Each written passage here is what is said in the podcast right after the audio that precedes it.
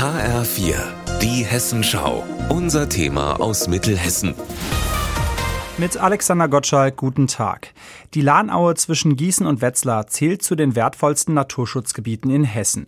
Über 200 Vogelarten leben hier auf den Nasswiesen, in den Auenwäldern oder im Schilf an den Teichen. Ein einzigartiges Naturparadies, das es zu erhalten gilt, sagt auch Gerhard Wiese vom Naturschutzbund NABU.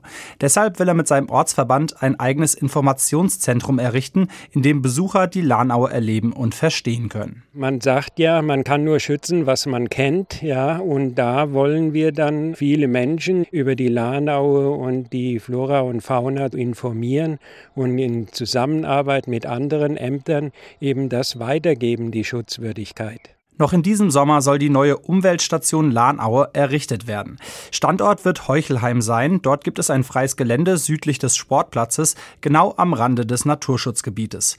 Neu gebaut wird aber nicht. Zu teuer. Stattdessen soll ein schon bestehendes Gebäude in seine Einzelteile zerlegt, nach Heuchelheim gebracht und dort wieder aufgebaut werden, erklärt Peter Ströde vom NABU-Ortsverband Heuchelheim-Kinzenbach. Es handelt sich um Gebäude der Ausmaße 9 auf 20 Meter. Da sind drei Büroräume drin, da ist ein großer Seminarraum drin, da ist eine Küche drin, da sind Toiletten drin und ein kleiner Arbeitsraum, den wir als Labor einrichten wollen. Das Gebäude, das Ströde hier beschreibt, ist eine alte Wetterstation. Noch steht sie zwischen Gießen und Wettenberg, dort wird sie aber nicht mehr gebraucht.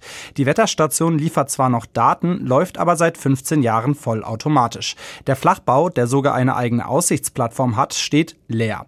Ein echter Glücksfall für die Heuchelheimer Naturschützer.